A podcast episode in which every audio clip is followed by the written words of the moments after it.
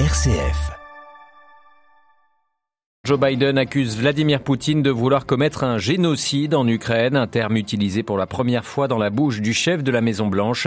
Sur le terrain, les combats se poursuivent, en particulier dans la ville portuaire de Mariupol. Dans ce journal également, de nouveaux massacres dans le centre du Nigeria. Une centaine de villageois ont été tués. Nous reviendrons également sur la situation économique et sociale au Sri Lanka sur ses euh, appels également à la démission qui vise Boris Johnson à Londres après qu'il a reçu une amende pour avoir organisé des fêtes pendant le confinement. Et puis direction le Mexique dans notre dossier ce matin. Le président López Obrador se maintient au pouvoir suite à un référendum. Il devrait pouvoir poursuivre sa lutte contre la criminalité organisée. Nous en parlerons en détail à la fin de ce journal. Radio Vatican, le journal Olivier Bonnel. Bonjour, les combats font toujours rage à Mariupol, la ville portuaire dans le sud-est de l'Ukraine, cette ville assiégée par les troupes russes depuis le début de la guerre. Selon le maire de Mariupol, entre 20 et 22 000 civils y auraient déjà été tués. 90 maisons, 90% des maisons y auraient par ailleurs été détruites. Les États-Unis, eux, continuent de mettre la pression sur Vladimir Poutine. Hier soir, le président américain Joe Biden a accusé son homologue russe pour la première fois de génocide en Ukraine. En déplacement dans l'Iowa pour évoquer la flambée des des prix comme conséquence de la guerre. Biden a estimé qu'il était de plus en plus clair que Poutine essayait d'effacer l'idée même d'être un Ukrainien, Jean-Charles Puzolu. J'appelle cela un génocide, a déclaré Joe Biden aux journalistes qui le suivaient dans son déplacement, et ses propos ont été immédiatement salués par Volodymyr Zelensky. Appeler les choses par leur nom est essentiel pour s'opposer au mal, a tweeté le président ukrainien. Mais Joe Biden, qui souffle un peu le chaud et le froid dans cette affaire, tempère immédiatement ses propos en précisant qu'il appartiendra aux juristes de décider si la conduite de la Russie répondait aux normes internationales en matière de génocide. De plus en plus de preuves montrent des choses horribles que les Russes ont faites en Ukraine, ajoute le locataire de la Maison Blanche, qui dit s'en remettre aux avocats qui décideront au niveau international si cela peut être qualifié ou non de génocide. Et ce n'est pas rien.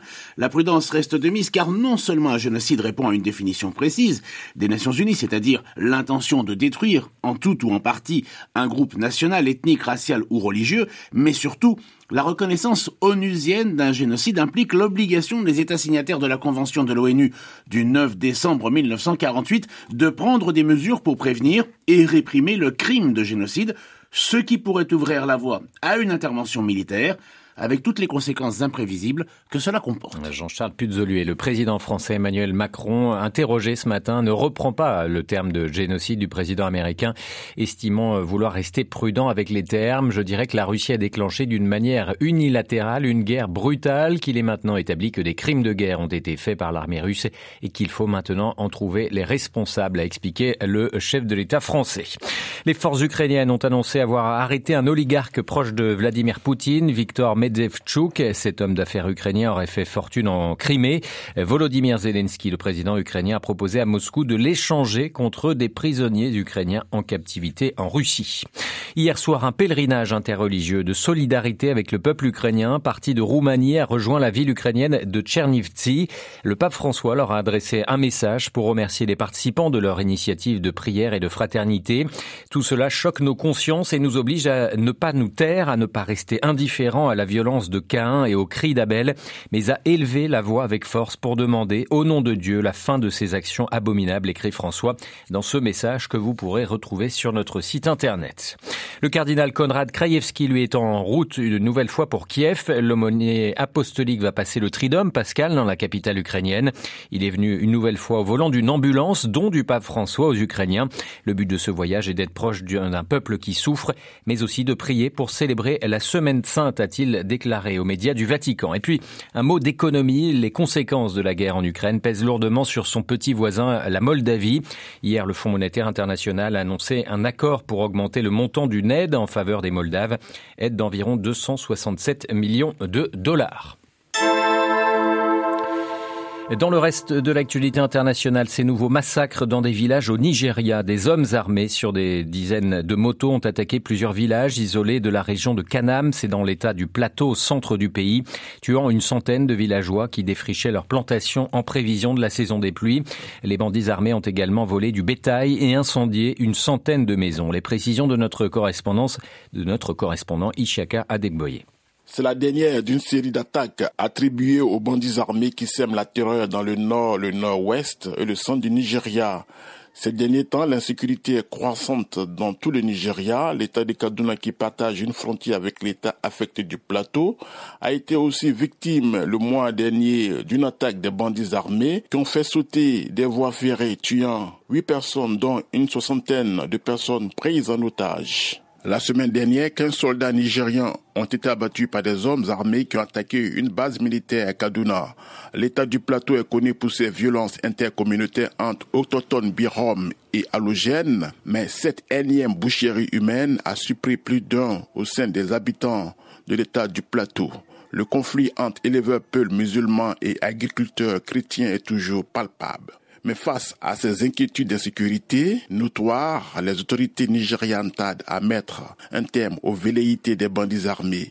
Isheka Deboye à Abuja pour Radio Vatican. Aux Philippines, le bilan de la tempête Meiji s'alourdit encore. La tempête tropicale qui a frappé l'archipel a fait au moins 58 morts. Plusieurs villages de montagne dans la province centrale de Leyte ont été ensevelis sous des coulées de boue. Une trentaine de personnes restent portées disparues. L'annonce était attendue depuis plusieurs jours. Elle s'est concrétisée hier soir. Le gouvernement sri-lankais s'est déclaré en défaut de paiement. Le pays de l'océan Indien, qui n'a presque plus de réserves de devises pour importer, est étranglé par une dette de plus de 51 millions de dollars. Notre correspondant régional Emmanuel Derville. Le Sri Lanka va suspendre le paiement des intérêts de sa dette. Et le ministère des Finances n'a pas précisé pour combien de temps. En attendant, le gouvernement sri-lankais dit vouloir renégocier le remboursement de ses créances avec les investisseurs, une manière de soulager ses réserves de change qui ne couvrent plus qu'un mois d'importation. Le pays attend désormais beaucoup du FMI pour éviter un défaut de paiement désordonné de sa dette, un tel scénario empêcherait le pays d'emprunter à des taux raisonnables pendant des années. Mais les discussions avec le fonds pourraient être compliquées en l'absence de gouvernement stable. La population est dans la rue, elle exige la démission du président et du Premier ministre. Si le chef du gouvernement a affirmé lundi qu'il sortirait le pays de la crise, il n'a plus aucune légitimité et l'opinion veut de nouvelles élections. New Delhi, Emmanuel Derville pour Radio Vatican.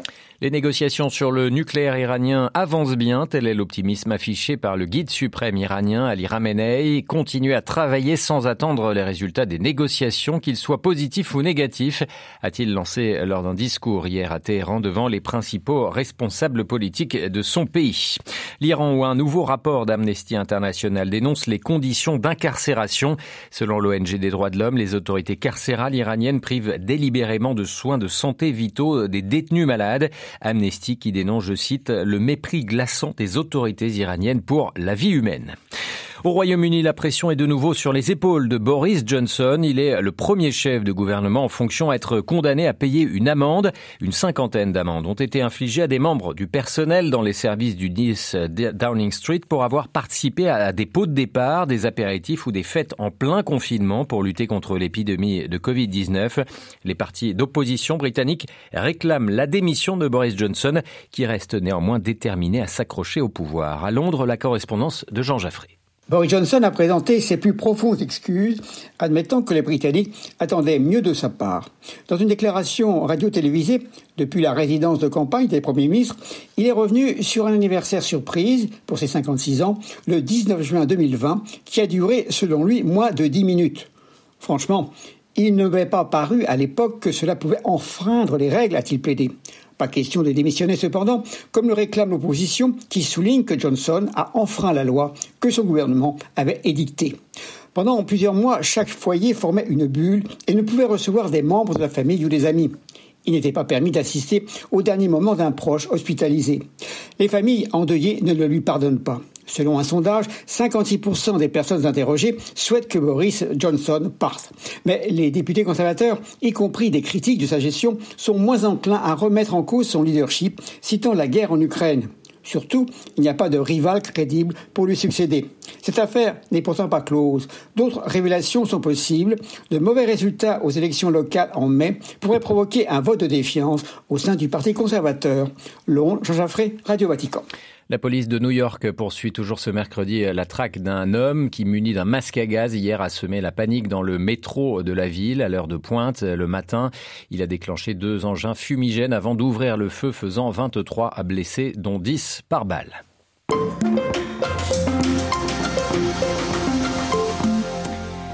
Direction le Mexique ce matin dans notre dossier. Dimanche dernier, le président Andrés Manuel López Obrador, surnommé AMLO, avait organisé un référendum sur son maintien au pouvoir. À 90%, les Mexicains ont souhaité qu'il reste jusqu'à la fin de son mandat en 2024.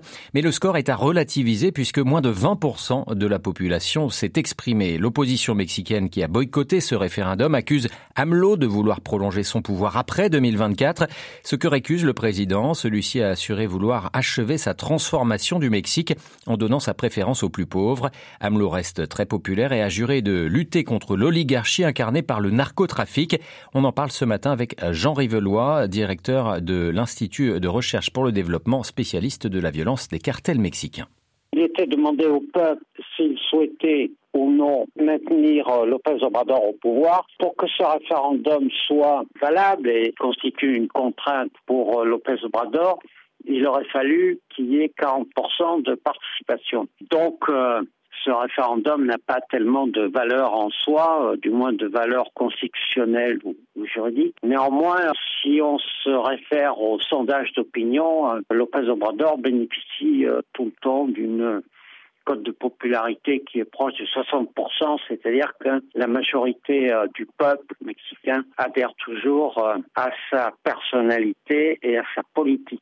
Dans la lutte contre cette, euh, cette oligarchie, où en est le, le, combat du, du, président mexicain aujourd'hui? Quels ont été ses succès? Qu'est-ce qui manque encore pour qu'il puisse poursuivre son mandat comme il l'avait envisagé? Alors, ce qui lui manque, c'est du temps. Le combat, comme vous dites, c'est d'abord le combat apparemment contre la violence qui provient des, cartels de la drogue, mais c'est surtout euh, le combat contre la pauvreté qui provoque la violence des cartels de la drogue et qui fait que une partie de la population, et notamment la jeunesse, considère ces cartels comme des acteurs d'un ce que j'appelle un développement de substitution au Mexique. C'est-à-dire que les cartels de la drogue fournissent un travail un salaire et une ressource pour certaines des familles qui sont les plus déshéritées. C'est ce qu'a compris Lopez Obrador, en fait. Lopez Obrador, depuis qu'il est arrivé au pouvoir, a lancé euh, des politiques de développement, notamment vers le sud du pays, qui est la partie la plus pauvre euh, du Mexique, pour court-circuiter ces cartels de la drogue. Ces politiques de développement visent à la construction euh, d'infrastructures, mais elles ont surtout abouti à la militarisation de la société mexicaine.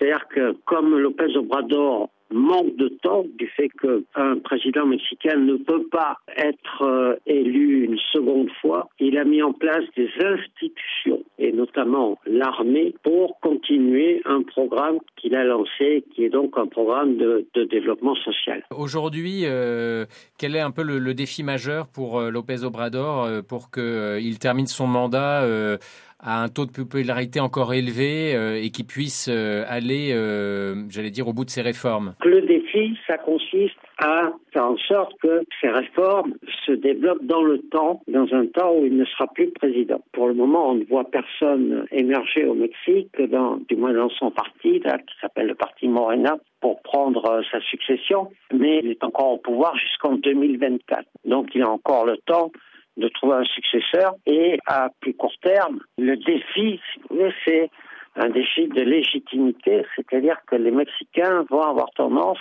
à juger leur président par rapport à sa capacité à faire diminuer la violence sociale d'origine criminelle qui pollue la société mexicaine.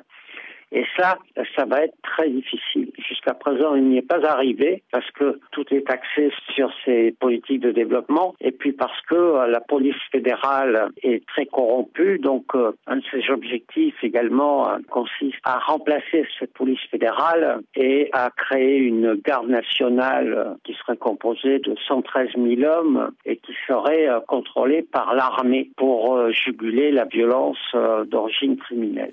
Jean Rivelois, chercheur à l'Institut de recherche pour le développement, spécialiste du Mexique, était ce matin l'invité de Radio Vatican.